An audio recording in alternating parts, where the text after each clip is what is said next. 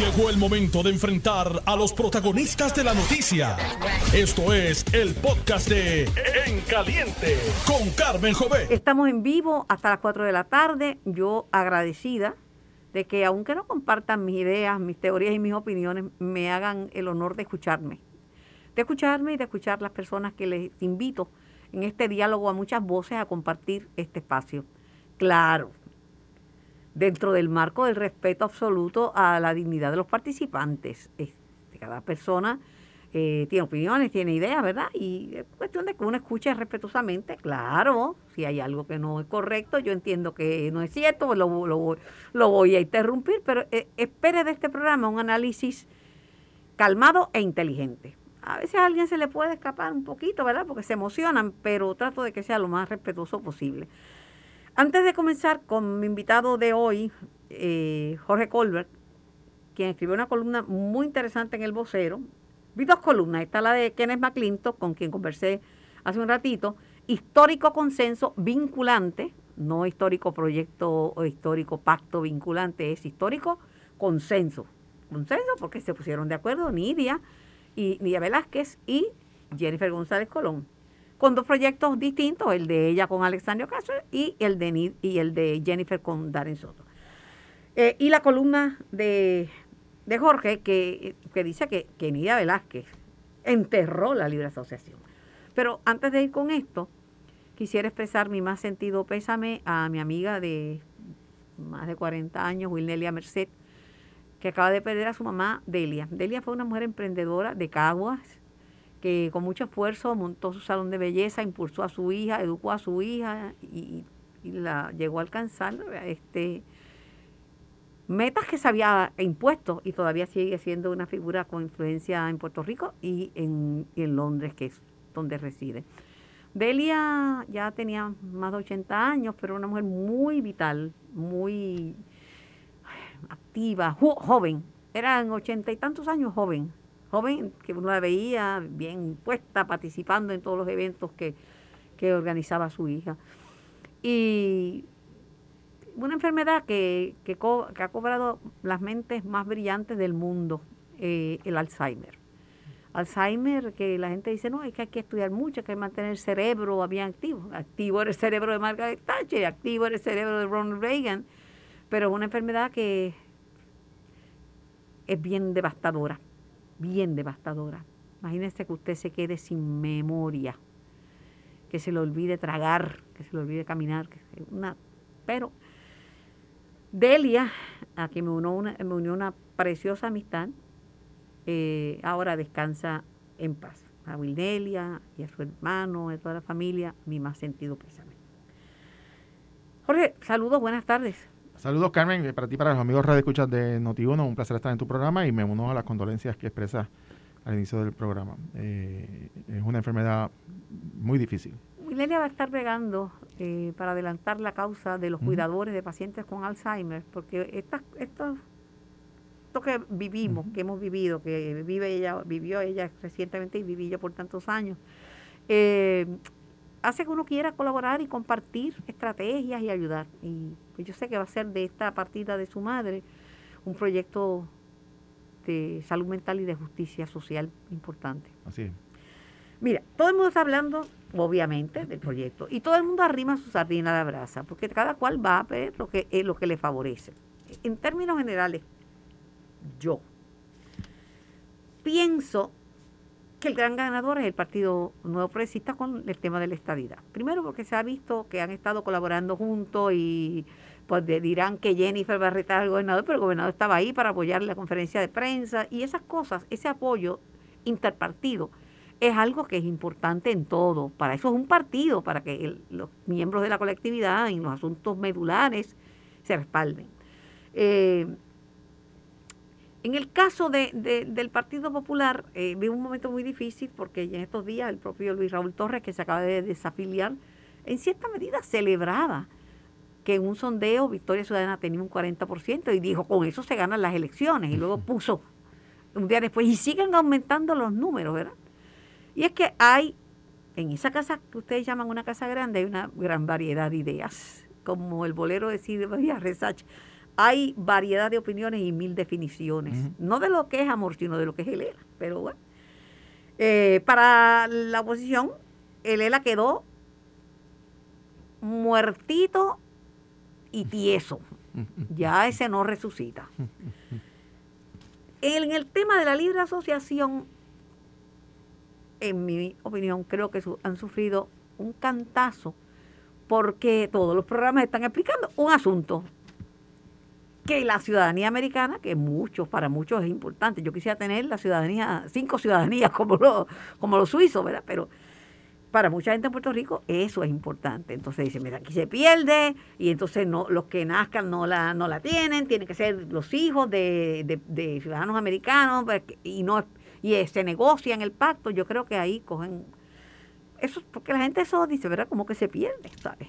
Se pierde. Pero el Partido Independentista, bueno, yo voy a hablar con María de Lourdes más adelante en el programa, pero en términos generales como que eh, ni fu ni fa, van a decir el proyecto a lo mejor no llega, a lo mejor eso no pasa, pero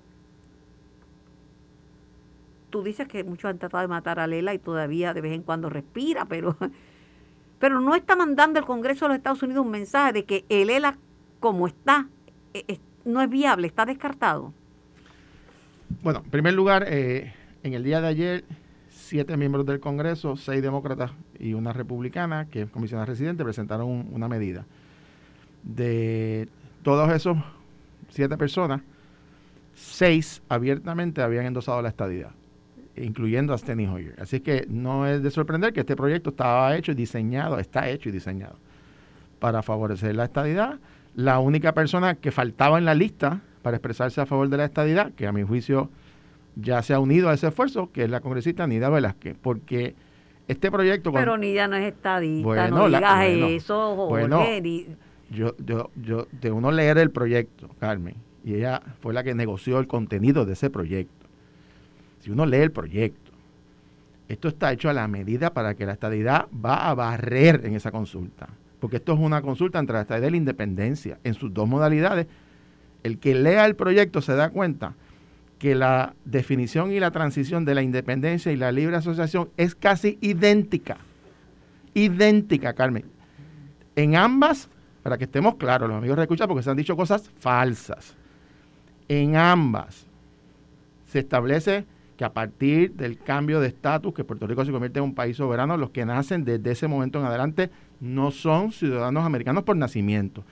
El que es ciudadano americano hoy, ¿cuál es el Estado de Derecho? Mantiene su ciudadanía, por supuesto. Hoy si usted se va a vivir a Rusia, sigue siendo ciudadano americano, y si se va a vivir a China, y a Brasil, y a África, y al Polo Norte, usted sigue siendo ciudadano americano. Ese no es el issue. La controversia es qué pasa con los que nacen en, un, en una jurisdicción eh, de un país independiente donde no aplican leyes de inmigración y de aduana, de ahí en adelante. Y lo que dice esa pieza legislativa, que es la verdad, y era lo que yo había dicho hace 20 años cuando cuando rectifiqué y dije que la libre asociación, que yo lo había estudiado y habíamos entendido que era quizás un modelo de desarrollo de la nos dimos cuenta que iba a poner en peligro la ciudadanía americana por nacimiento, inclusive los fondos federales. No solamente se pierde en este proyecto, Carmen, es que el proyecto dice, para que tienen duda, en la, la sección 212, bajo la libre asociación, dice que los fondos federales que se asignan a Puerto Rico después del año 10 comienzan a reducirse gradualmente en un 10% hasta que llegan a cero. En la independencia y en la libre asociación, repito, a los jóvenes que me escuchan, que son locos con Manuel Natal, con Juan Dalmao, con Luis Raúl, con Manuel Lules que viene ahorita. La independencia y la libre asociación, luego del décimo año, comienzan a reducirse los programas federales, incluyendo las becas PEL, incluyendo los fondos de desempleo, de vivienda, de ayuda a nuestros viejitos. El proyecto que tú dices que es la máxima expresión, que es el proyecto de la tarjeta de salud. Lo eliminan, lo llevan a cero, Carmen. Y esto es la primera vez que en un proyecto se plasma las implicaciones sobre fondos federales bajo la independencia y bajo la libre asociación. El que diga lo contrario, miente, tiene que leer el proyecto, porque está ahí en blanco y negro, en eso no titubearon. De hecho, el proyecto dice que va a haber partes que se van a negociar, excepto esas que están decididas ya de antemano. Mira la clase de negociación malísima, terrible que ha hecho Nidia Velázquez, que era la que estaba ahí negociando con Jennifer. ¿Pero enterró, Jenny- al- enterró a la Libre Asociación o enterró el al Partido No, Popular y a Lela? Al contrario, al contrario, los soberanistas hoy saben que ya la libre asociación no es una modalidad de autonomía, es de independencia. Por consiguiente, la opción, digo, o sea, que usted sea independentista y quiere ir a votar para la pérdida de la ciudadanía americana y de los fondos federales, bueno, pues vaya y haga campaña con Manuel Natal, con este, Juan Dalmao y todos los demás. Y vaya y pida el voto. A ver, qué, a ver qué la gente va a votar en este país, Carmen. El Estado Libre Asociado y la capacidad de desarrollo, como lo excluyeron, como lo excluyeron a propósito, no estuvo sobre la mesa, no está definido.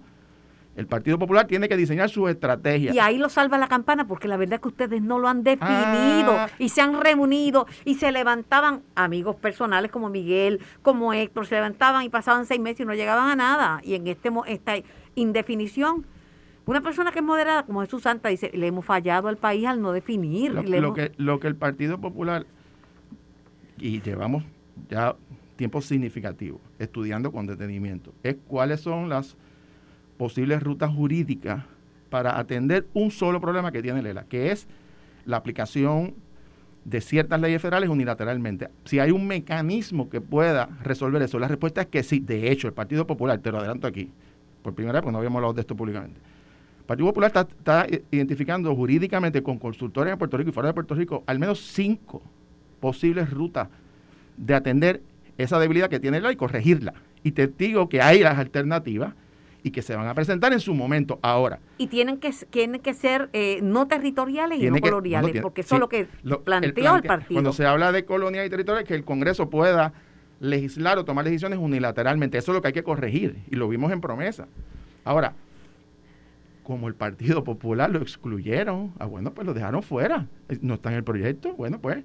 Entonces ahora que han liquidado la libre asociación, está muerta, enterrada, siete pies bajo tierra, no hay forma, Carmen, jurídicamente, ni políticamente, ni electoralmente, que el electorado va a votar por una opción que le quita la ciudadanía americana por nacimiento, le quita las becas pero a los, a los jóvenes, que le, le quita la, eh, la posibilidad de fondos federales a nuestros viejitos, eso no va a pasar ni bajo la libre asociación ni bajo la independencia, no va a darle el voto. Lo que va a pasar ahora, Carmen, te apuesto, apúntalo, grábalo, a que hoy los pipiolos no te dicen que van a salir a, a- coger la representación de esa independencia en esa consulta, a que no te sale Victoria Ciudadana a decir que van a representar la fórmula de, de la libre asociación e independencia, a que no te sale nadie ahora, porque como el Partido Popular no se va a prestar para eso, tienen que ir solitos a contarle los votos contra el PNP y la paliza va a ser de aquí al cielo, de aquí al cielo va a ser.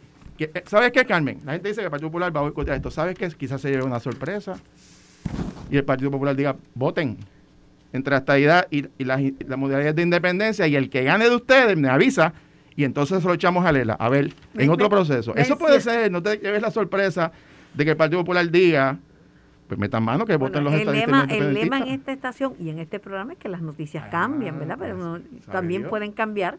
¿Sabe Dios? Se dice eh, cuando hay un, y esto lo he visto yo por años y años y años, no sé cuál es la explicación, pero cuando hay un presidente demócrata y vienen las elecciones de medio término, pierde ese, pierden esos candidatos y gana el partido opuesto. Eh, están bien organizados los republicanos y Donald Trump está vivito y coleando Así es. y vivito y coleando. Entonces, pues una cosa es lo que dicen ahora y otra es lo que hay que ver que pase después de las elecciones.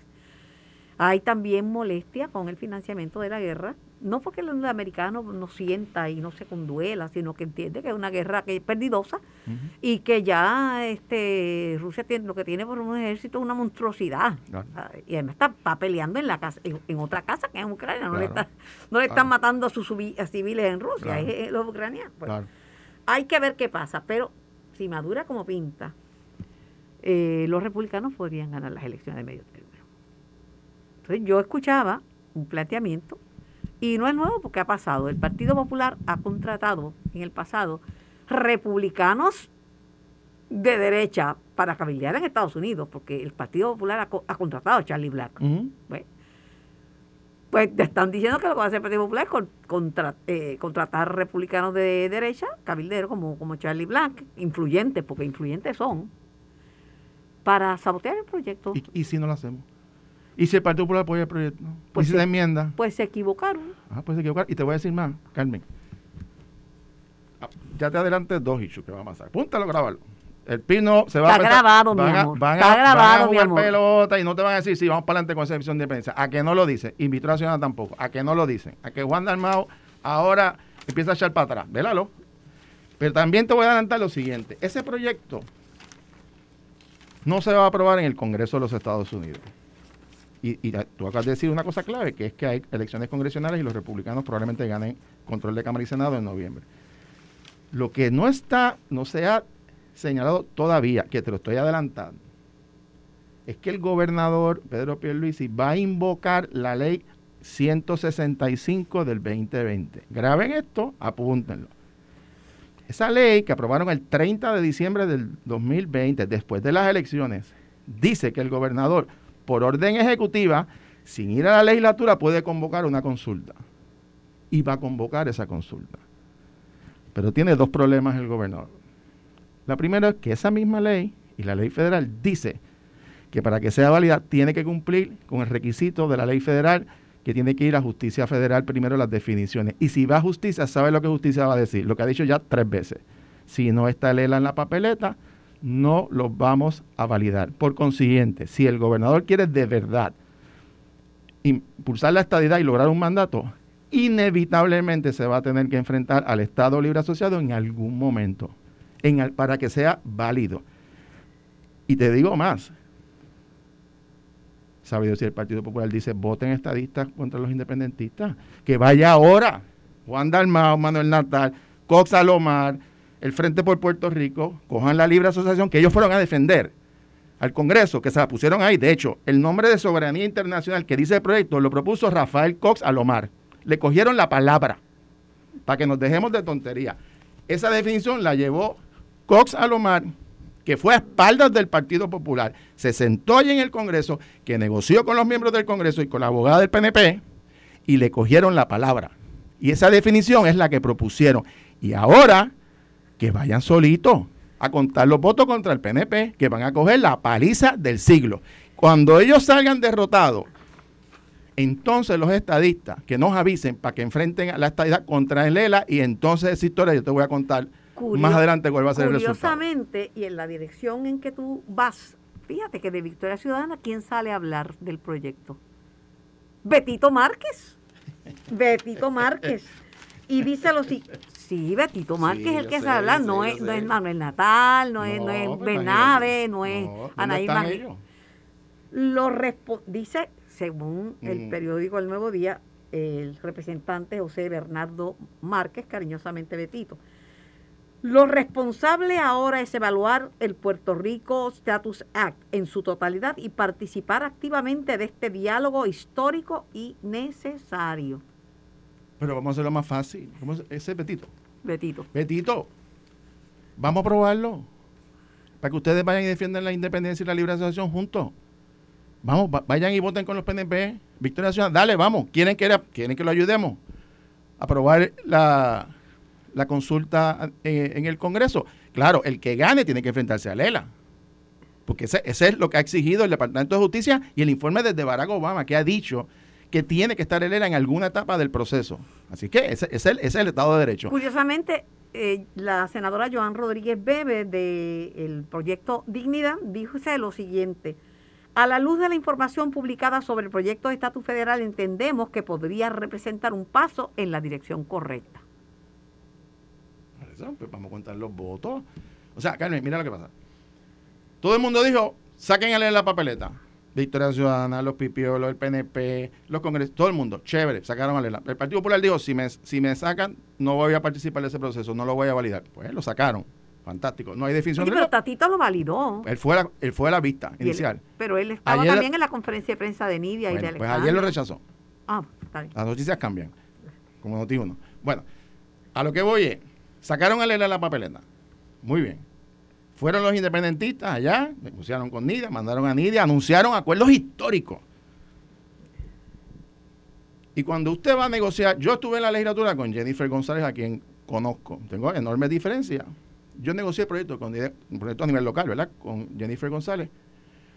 que hay que estar a ocho ojos, no a cuatro ni a, ocho ojos con, con Jennifer González cuando redacta.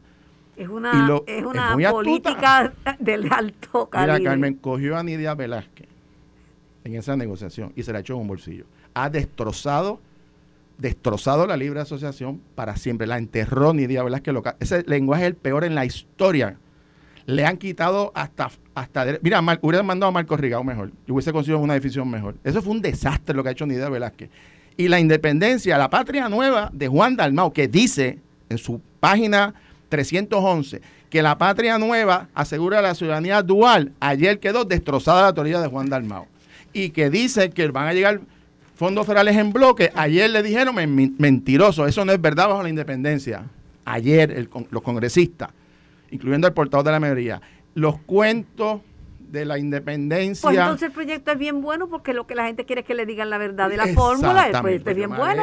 no es malo. lo que pasa es que el proyecto, fíjate, en el caso de la estadidad, no hablan de las contribuciones federales, ni de la transición, ni de los impuestos federales. Esa no la pusieron porque Jennifer González se encargó de no ponerlo porque es su flanco político y Nidia Velázquez no se dio cuenta, o quizás sabe Dios, si lo aceptó y no exigió que el término de los porcientos de los impuestos federales estuviesen como estaban en el 89 y el 91. Todos los teóricos políticos dicen que la política es el arte de lo posible. Si Jennifer es más, más lista, más, más, qué sé yo, más avanzada, conoce más el tema, y pues mira. la verdad que sabe mucho de, de, de las pymes, de los negocios, de la verdad, los problemas de la ciudad de Nueva York, de, no sé, del problema del software, de la Estatua de la Libertad, pero, del estatus de Puerto Rico, evidentemente no tiene la menor idea porque lo que acaba de aceptar en ese texto es un desastre para su propio proyecto que ella había redactado y que le había representado inclusive a gente que yo conozco, que andaban hace una semana anunciando que venía la Libre Asociación con Ciudadanía Americana y andaban celebrando. Y hoy están que no saben ni dónde meter la cara. Esa es la verdad. Porque les, los tomaron el pelo, los usaron. Y ahora los famosos soberanistas se encuentran con una decisión de libre asociación que no tiene ni ciudadanía americana por nacimiento, ni tiene fondos federales para las becas para y para nuestros viejitos. ¿Quién va a presentar eso ante el electorado? Yo quiero ver quién va a coger la bandera y va a ir a defenderlo en un plebiscito o una consulta. O a la juventud decirle que no van a tener las becas PEL. Por eso. Porque la juventud a los jóvenes, a los jóvenes que se va, que muchos de ellos votaron de buena fe por Juan Dalmau en la pasada elección y por Manuel Natal en San Juan, bueno, para que sepan que ahora esa definición de independencia y de libre asociación no tiene becas. Si usted quiere votar por Juan Dalmau y por Victoria Ciudadana, vaya buscando y ahorrando los chavitos porque no va a haber beca para usted pagar su universidad, ¿sabe? Porque esa es la realidad que acaba de poner el Congreso en ese proyecto.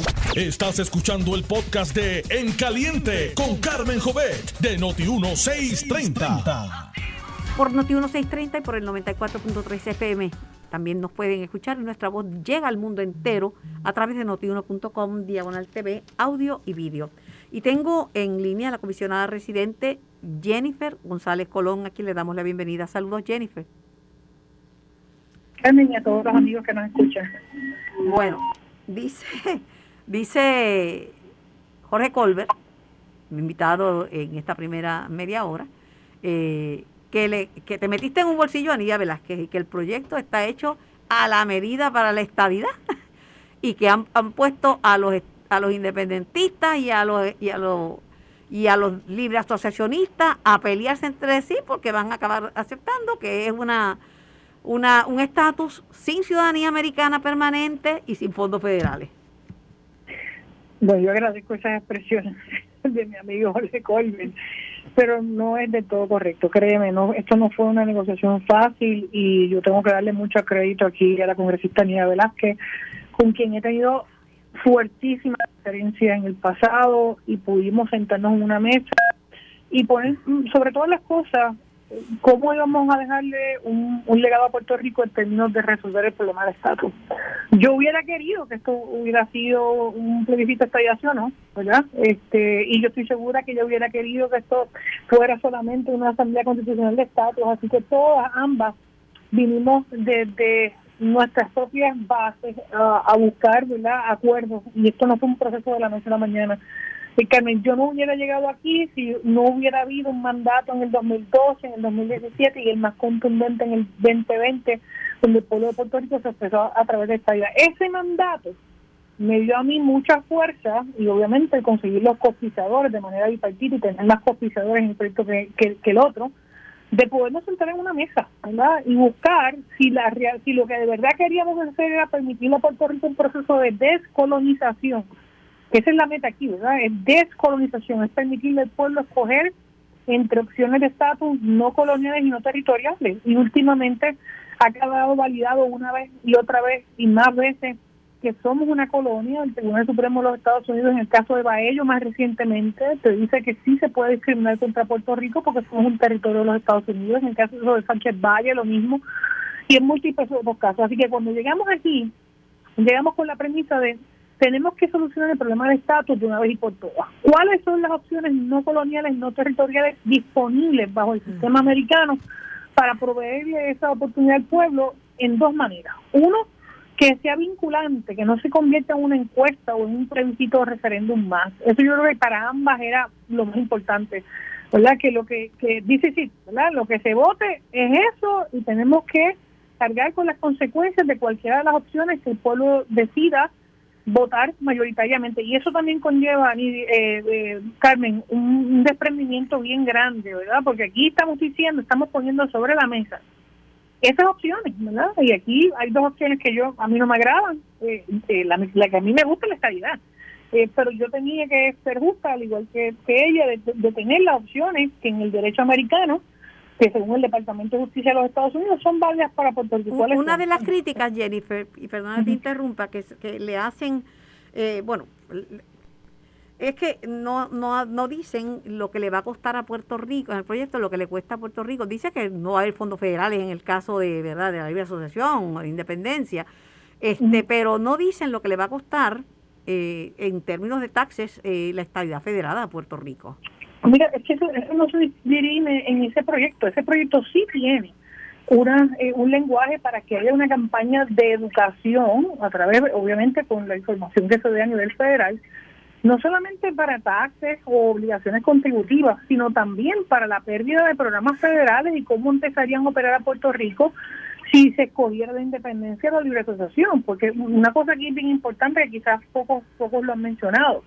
Eh, en el caso de, de la independencia eh, o la libre asociación hay, hay un trámite, por ejemplo, los fondos federales, en vez de recibirse como se reciben hoy, eh, que lleguen directamente a la gente, se distribuirían en bloques por 10, si fuéramos una república por 10 años. Y desde el año número 11 se van disminuyendo 10% cada año fiscal y se distribuyen discrecionalmente por el gobierno de Puerto Rico. Y en el año 20 cero, ¿verdad?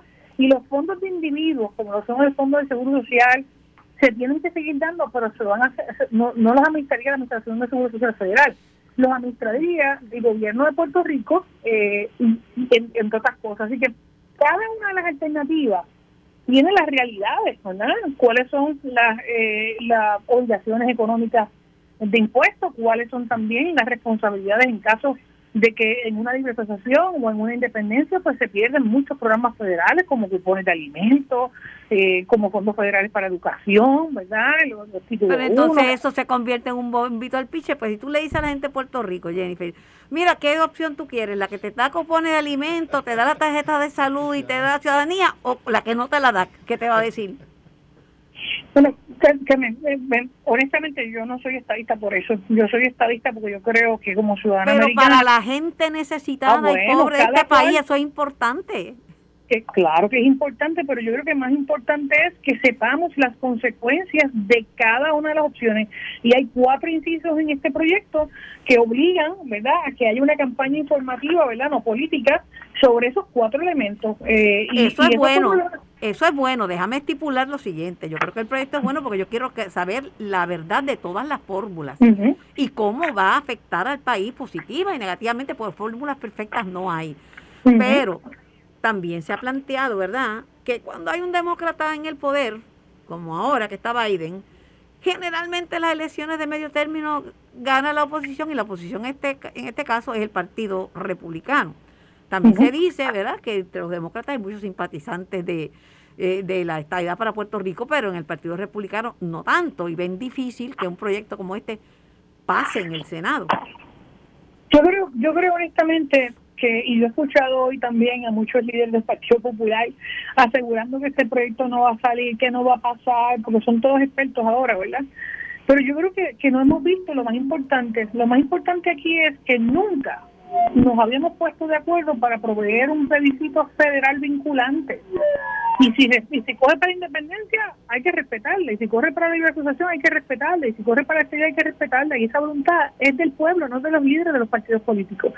Y el que yo vea ahora que muchos independentistas que han que hablen y hacen campaña a favor de la independencia ahora no quieren tener la oportunidad para votar por independencia que tanto promulgan cuando buscan el voto para la gobernación, o algunos otros que, por ejemplo, hablan de mejorar el ELA y ahora llegó el momento de escoger cuál es el estatus no territorial, no colonial y ayudar a Puerto Rico, ah, pues tampoco quieren. O sea que yo creo que todo el mundo ha quedado desenmascarado en el sentido de decir, Nidia y yo pudimos sentarnos en una mesa y decir qué es lo mejor para Puerto Rico, que sea la isla la que decida con, la, con el mecanismo. Esto solamente es un mecanismo para lograr que cualquiera de las fórmulas gane y pueda ser autoejecutable.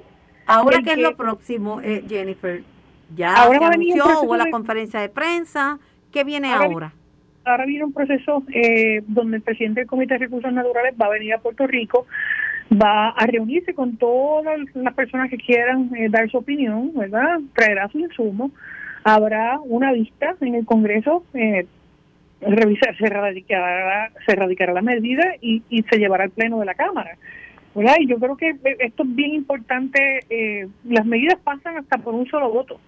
Y yo creo que tenemos tenemos en esta en este momento la oportunidad histórica de resolver el futuro colonial de Puerto Rico.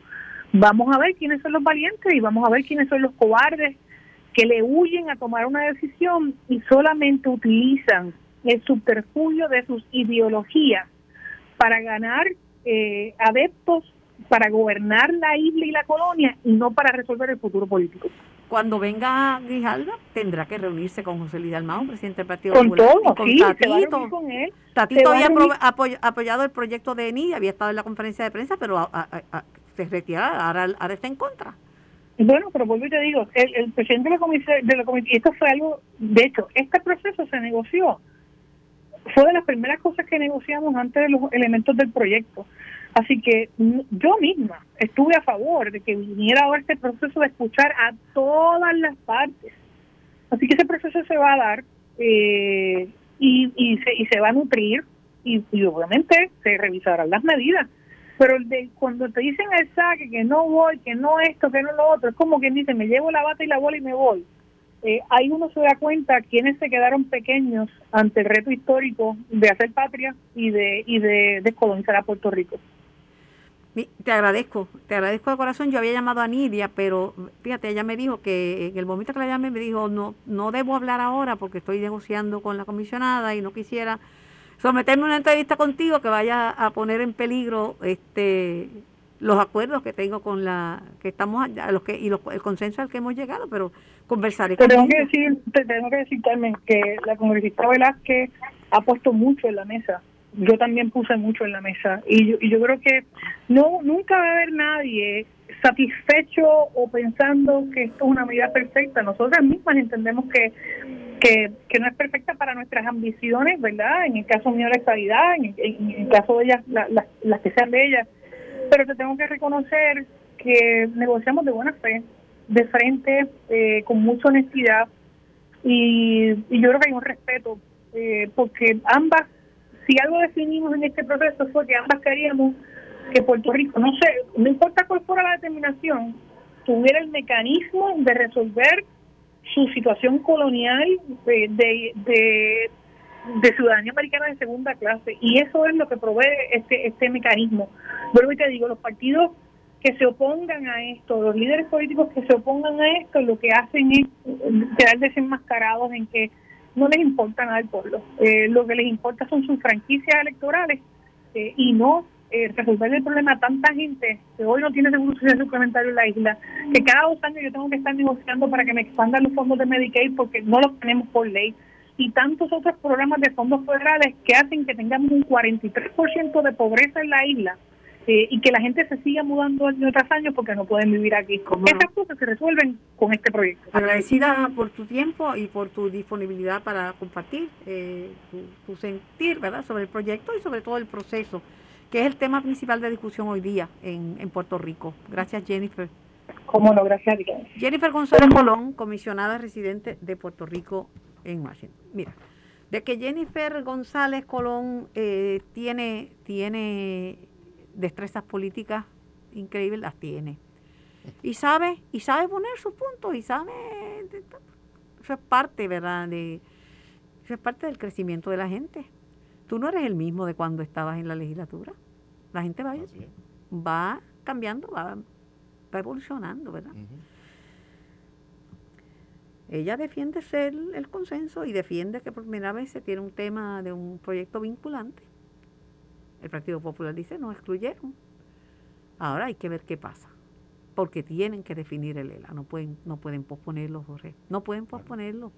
Lo- claro, lo que pasa es que es, es- es la cosa más eh, irónica. Nos piden definición de Lela, pero nos, excluyen de la papeleta. Entonces, ¿cómo es esto de que no puedes estar, pero mándame tu definición? Pues, ¿Qué es esto? O sea, ¿qué, qué, qué, qué- qué- qué cosa seria es esta? O sea, te excluyo del proceso, pero mándame tu definición para hacerte la canto, ¿verdad? Eso, eso es lo que pretende el PNP. Pues no, o sea, nosotros no nos metimos en este revolú. Carmen, la comisión acaba de decir que ella está abierta al diálogo y a escuchar a todo el mundo. Este proceso lleva un año. Empezó el año pasado. De hecho, empezó en marzo del año pasado. Estamos en mayo del 2022. En, en 14 meses, ¿tú sabes cuántas veces el Partido Popular fue citado a una reunión, a una vista? Se le pidió escrito, se le pidió ponencia, se le hizo algún acercamiento al Partido Popular sobre esta o cualquier medida de estatus. En 14 meses, cero. Cero, ni una sola ocasión. Nadie de ellos, nunca, jamás invitaron al Partido Popular a ninguna vista, a ninguna reunión, a nada. Las reuniones que hubo las gestionamos nosotros, fuimos. Yo, de hecho, yo fui con Dalmau varias veces a Washington, incluyendo el ayudante al, al jefe de legislación del congresista Grijalva. Y nos reunimos con él para decirle, oiga, oiga, caballero, ustedes están trabajando una, ustedes están trabajando una legislación que va a requerir una ley habilitadora y el Partido Popular, que es el partido que controla el poder constitucional de la, de la Asamblea Legislativa, está excluido de este proceso.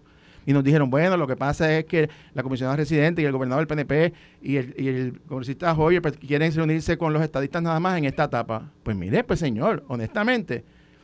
O sea, y ahora vienen ahora a querer escuchar ahora, después que lanzaron el proyecto.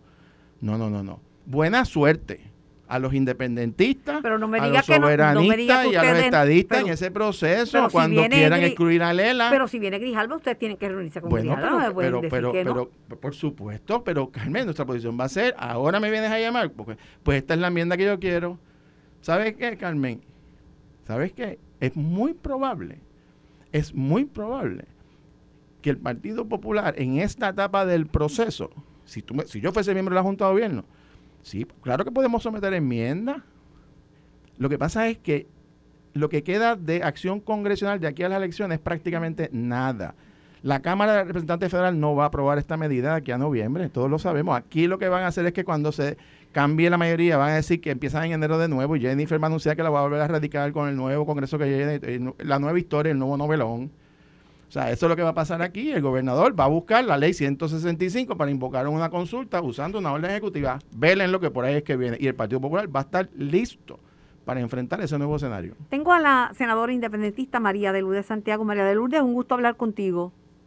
Muchos saludos a ti, Carmen, a todas las personas que nos están escuchando.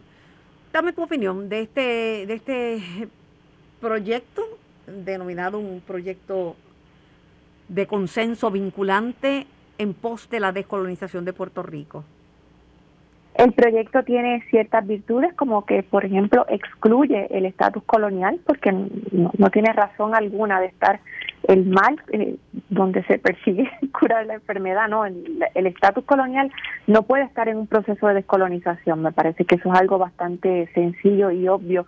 En cuanto a la independencia, retoma elementos que tú recordarás estuvieron presentes en las negociaciones del proyecto Johnston del 89 al 91 como una transición en la asignación de transferencias federales, un proceso de una década mediante el cual Puerto Rico recibiría el equivalente a lo que actualmente percibe como transferencias federales entregados en bloque, con luego un proceso de desfase de aproximadamente una década adicional, garantiza por un tiempo muy extendido el libre tránsito a los Estados Unidos.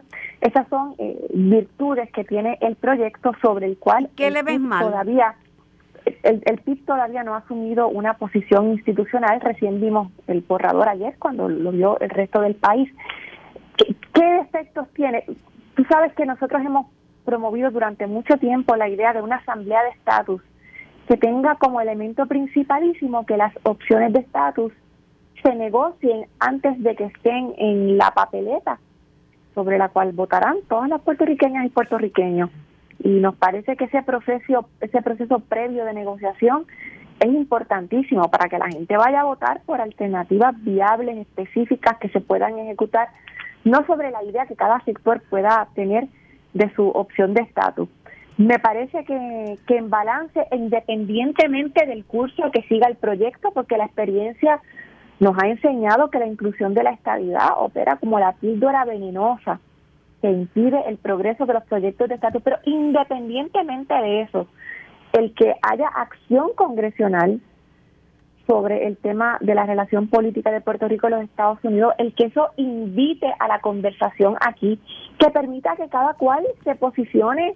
Hay gente que está todavía en la década del 50 negando que el ELA sea una colonia, abogando porque a perpetuidad continuemos en un estatus de inferioridad política, y estamos los que desde distintas trincheras creemos que es importante un consenso mínimo para empujar el tema de los Estados Unidos, para avivar la conversación aquí, en un país importante recordar donde el escenario político se está transformando también por otras razones. Sobre ese particular de que el escenario político se está transformando, eh, es, es bien, eh, es casi una realidad la alianza entre Victoria Ciudadana y, el Partido Independentista? ¿Eso ya lo podemos dar como un hecho?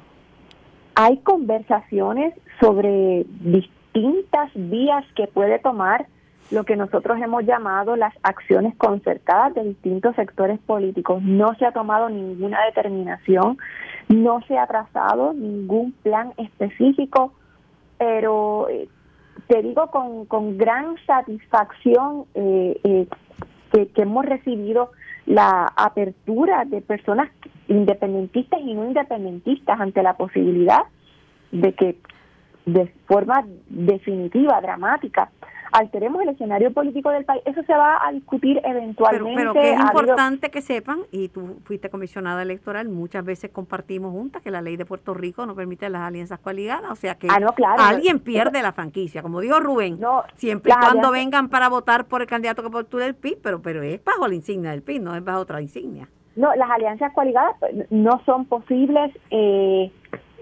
sabemos que no va a haber enmiendas por lo menos enmiendas significativas al código electoral, que esto es un tema aparte, ¿verdad? Porque esto son otras preocupaciones que tenemos sobre el funcionamiento y la transparencia en la Comisión Estatal de Elecciones, pero al margen de esa situación jurídica del ordenamiento electoral, pues claro que es posible llegar a distintos acuerdos, a distintos entendidos, pero es muy temprano. Yo creo que es fundamental que todo el mundo se siente en la mesa de manera serena, sin ideas preconcebidas que se le quieran imponer a ningún sector y en ese sentido las conversaciones marcan muy bien, las cosas irán madurando sobre el camino. Eh, yo creo que todo que todo resultará en un proyecto que, que le traiga confianza al pueblo de Puerto Rico en el proceso político, pero tomará el tiempo que vaya a tomar, Carmen. Tenemos hasta diciembre del próximo año para presentar candidaturas, no hay razón para apresurar determinaciones solamente para generar un titular o alguna atención momentánea. María de Lourdes, agradecida, agradecida por tu participación, por tu tiempo y seguiremos conversando. Muchas gracias a ti, saludos a todas. María de Lourdes Santiago, senadora por el Partido Independentista Puertorriqueño. Yo puntualizo porque me gustan las, cuentas claras, ¿verdad? Es que, que a veces se habla y se habla y a veces se habla de cosas que no son posibles. Hay que señalar lo que es posible y lo que no es posible en Puerto Rico. Hay veces que piden cosas que habría que cambiar la constitución, que no es tan fácil cambiarse una enmienda constitucional. No es que no se pueda, pero que no es, no es un quitado, como dicen en la calle. por eso. Pero el PIB no tiene, aunque le parece bueno, porque es un proyecto descolonizador, ¿verdad? Y no invitan a- al territorio, que es la colonia, pero pues, no tiene todavía una opinión institucional. Fíjate qué interesante. Eh, están en conversaciones de. ¿Cómo fue que ella usó la palabra que utilizó ella? De acuerdos eh, comunes, eh, acciones concertadas, pero aún no están concertadas. Seguimos hablando. Entonces, es interesante porque ella eh, le preguntas a la senadora del Partido Independentista, dice, ¿cuál es lo bueno del proyecto? Y ella te dice, lo único que, bueno que te mencionó es que extienden por 10 años los beneficios del Estado Libre Asociado. Esa es la gran noticia positiva. Oigan esto, el ELA es malo, en la colonia, es el territorio, pero lo bueno que tiene ese proyecto de la independencia es que nos extienden por tiempo prolongado el, el Estado de Derecho actual y los beneficios del Estado Libre Asociado. ¿Qué es esto? O sea, ¿qué clase de liderato independentista es este? O sea, el ELA es malo, pero qué bueno que la independencia nos van a extender los beneficios del ELA, la ciudadanía y los fondos federales por 10 años más. Lo que no te dijo fue, porque eso no lo dijo, ¿qué pasa con los recortes de los fondos federales y las becas PEL para los estudiantes, para los jóvenes, para los que piquetean con ellos?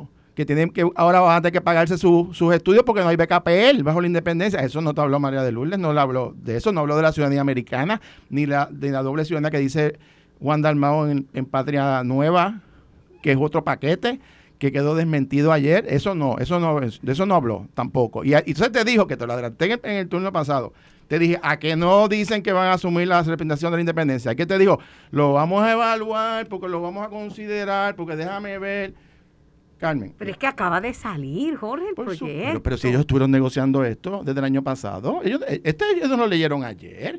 Ellos han estado reuniéndose y con Nidia Velázquez y con Alexandria Ocasio, ellos fueron a Washington y tuvieron, tuvieron hasta un Zoom que estaba Manuel Natal. O sea, vamos en la tontería. Ellos han sido partícipes de esta negociación y ahora se hacen los locos porque saben que esto tiene problemas. Carmen, acaba de salir Nidia Velázquez anunciando que tienen que volver a sentarse a reescribir la definición de la ciudadanía americana bajo la libre asociación, porque no está conforme. El día después que la acaba de anunciar. Esto es una irresponsabilidad, politiquería, que se pusieron ellas, que lo que te dije, Jennifer González, se la echó en un bolsillo, que están masacrando esa definición y ahora, 24 horas después, dice que hay que volver a reescribir porque no está claro la ciudadanía americana, porque ha recibido un rechazo contundente. Y ahora nadie quiere salir a defender esa opción. A ver qué se inventan ahora. Y yo estoy seguro que Jennifer, ¿verdad?